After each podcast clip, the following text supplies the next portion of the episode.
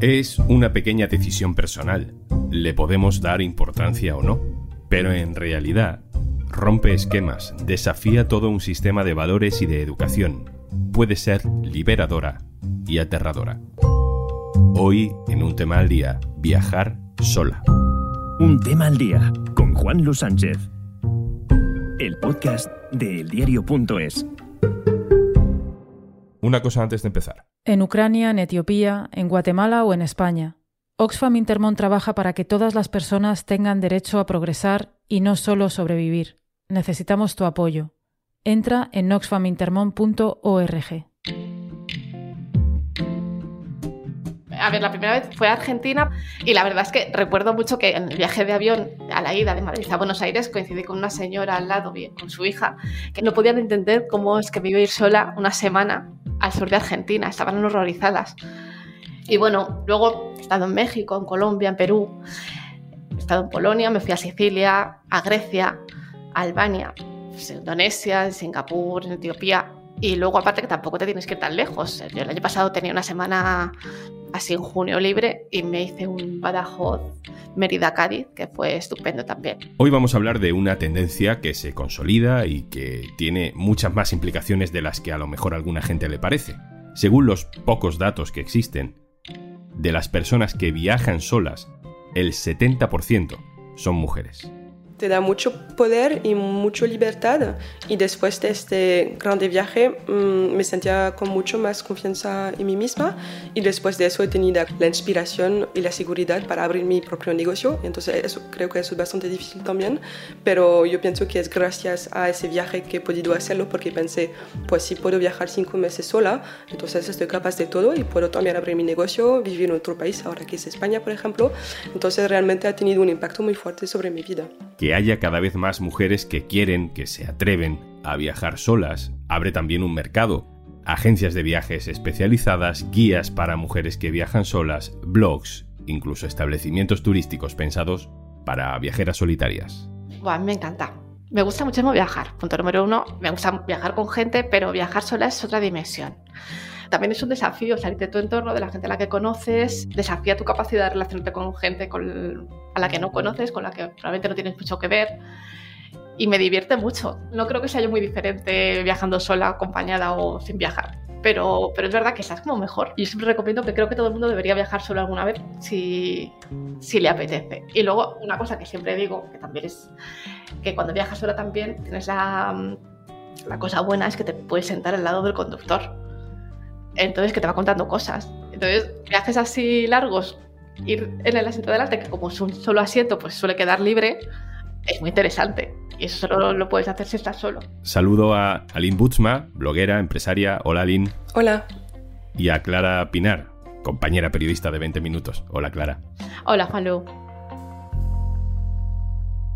¿Cómo empezó todo en vuestro caso? ¿Por qué decidisteis hacer el primer viaje que hicisteis sola, eh, Clara? Pues al principio era porque no encontraba gente que quisiera venir conmigo. Es verdad que no a todo el mundo le gusta viajar o no le gusta viajar de esa manera. Entonces, pues por ejemplo, decir que se viene conmigo a Etiopía, pues la verdad la gente no... Hay gente a la que no le suele llamar la atención. Y entonces, bueno, yo me di cuenta de que yo sí quería ir a los sitios, entonces, bueno, pues que no pasaba por probar ir sola. Luego también hay veces que simplemente no cuadran los planes y también te vas sola. Y años que deliberadamente he buscado irme sola porque me apetecía. ¿Y tú, Aline? ¿A dónde fuiste? Pues me fui en Asia del Sur porque mm, es conocido para estar muy seguro para viajadores, especialmente para mujeres. Y empecé con Tailandia, en Bangkok, cuando tenía 23 años. Pero realmente no era mi intención de viajar sola. Mm, yo quería irme con mi novio y lo dejamos. Y yo pensé, pues me voy sola entonces porque era muy importante para mí y no quería dejar ese sueño para eso, ¿no? Era más importante para mí irme.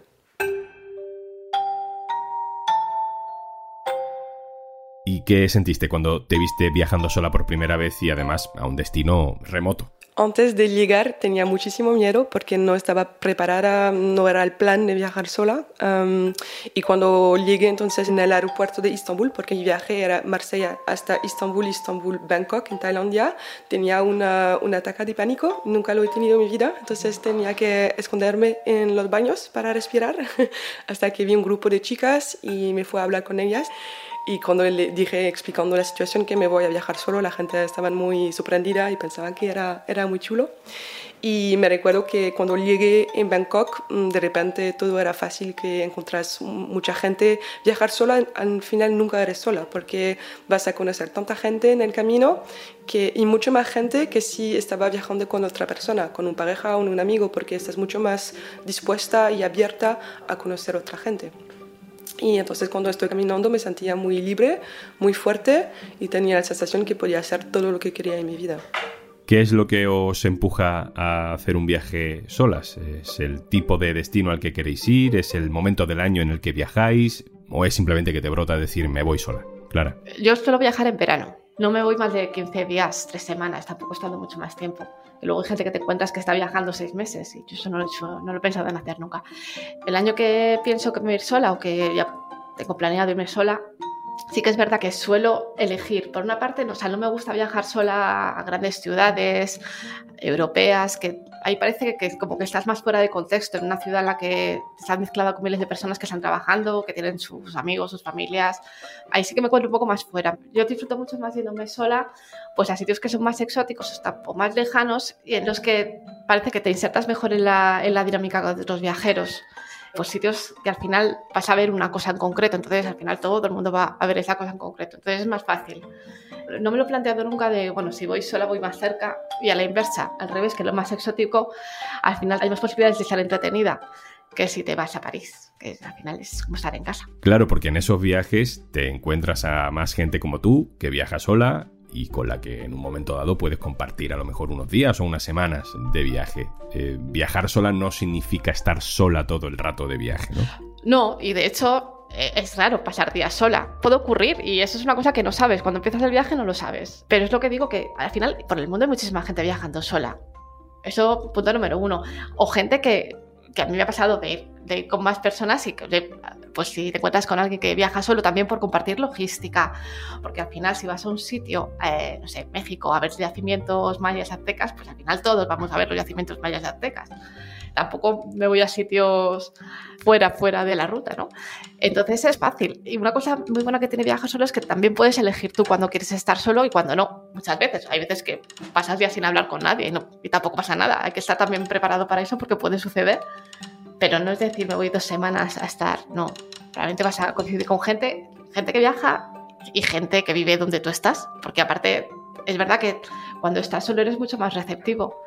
Te fijas mucho más en todo porque ya no, estás dentro de una dinámica de hablar con tus amigos o de con quien estés. Y también la gente se te acerca más. Porque, bueno, pues eso, porque no tiene que romper ninguna barrera. Eh, es verdad que al final un viaje viaja solo, pero es una cosa muy sociable porque es fácil entablar conversación. Hola viajera, seamos sinceras, una de las cosas que más te preocupan de viajar sola siendo mujer es la seguridad. Y debo decirte que no eres la única, de hecho últimamente cuando mis amigas me preguntan que si tengo miedo, pues les tengo que decir que sí porque no puedo mentir y reconozco que el mayor miedo que tengo es que me asalten o abusen de mí. En una búsqueda rápida en internet, eh, tú pones viajar sola y bueno, aparecen un montón de entradas, un montón de artículos. Lo que más creo que abunda es la preocupación sobre la seguridad. Ese plus de inseguridad por ser mujer y estar un poco desprotegida ante la violencia machista, hablando claro. ¿A ti cómo te afecta, Aline? Pues claro, es una realidad, hay que estar consciente. Mm, yo pienso que, claro, da miedo, pero mm, en la vida a veces hay que hacer las cosas que tienes que hacer. Pero sí, es una realidad y hay muchas cosas que puedes preparar o hay que mm, recoger informaciones, hay que estar preparada mentalmente, estar vigilante. Yo, por ejemplo, cuando estaba viajando no bebía nada. Claro, por ejemplo, en España me gusta tomar algunas cervezas, pero por ahí era como un máximo de, dos para siempre estar muy consciente de, de mi alrededor, siempre estaba mirando quién está aquí, dónde puedo salir. Um, y también lo que aprendí es que um, tu cuerpo te habla. Entonces hay que estar muy, muy consciente de eso y escucharte y seguir tu intuición. ¿Y a ti, Clara? A ver, por una parte hay que ser precavida, o sea, eso está claro. Yo no salgo por la noche, puedo salir a cenar y si me ha pasado, pues en, no sé, yo Jakarta, en Indonesia, pues un sitio muy bonito que había un concierto, pues me quedé, te tomas una cerveza más y te quedas al concierto, pero, pero es verdad que no es un viaje de salir o de veces que te pasa que, oye, vamos a una fiesta, así que pues yo no voy.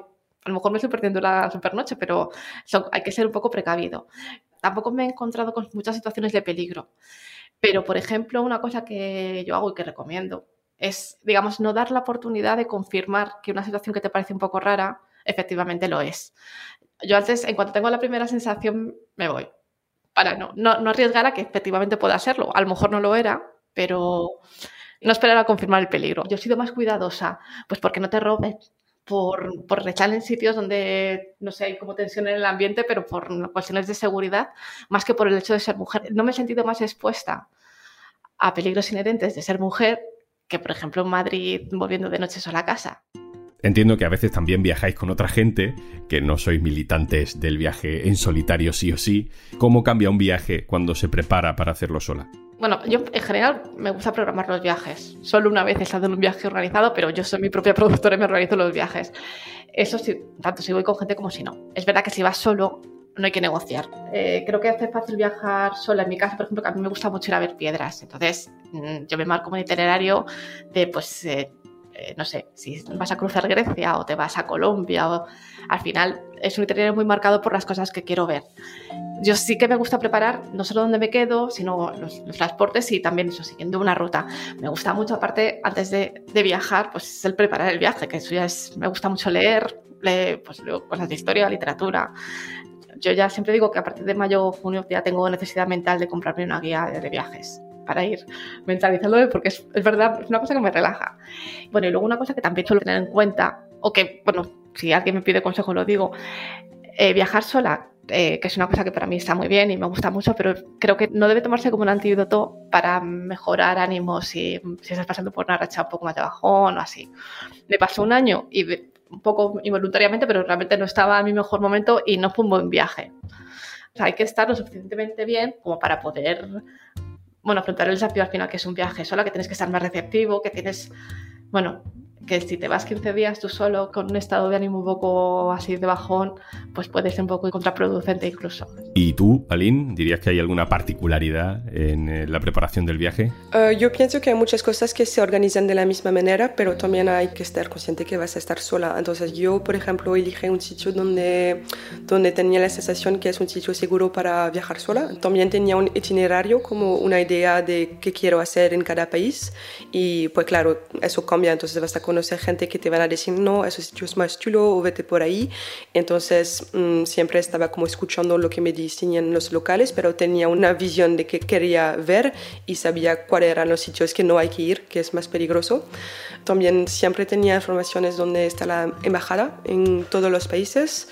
También me vestía de manera discreta y con respeto a la cultura local, eso es importante.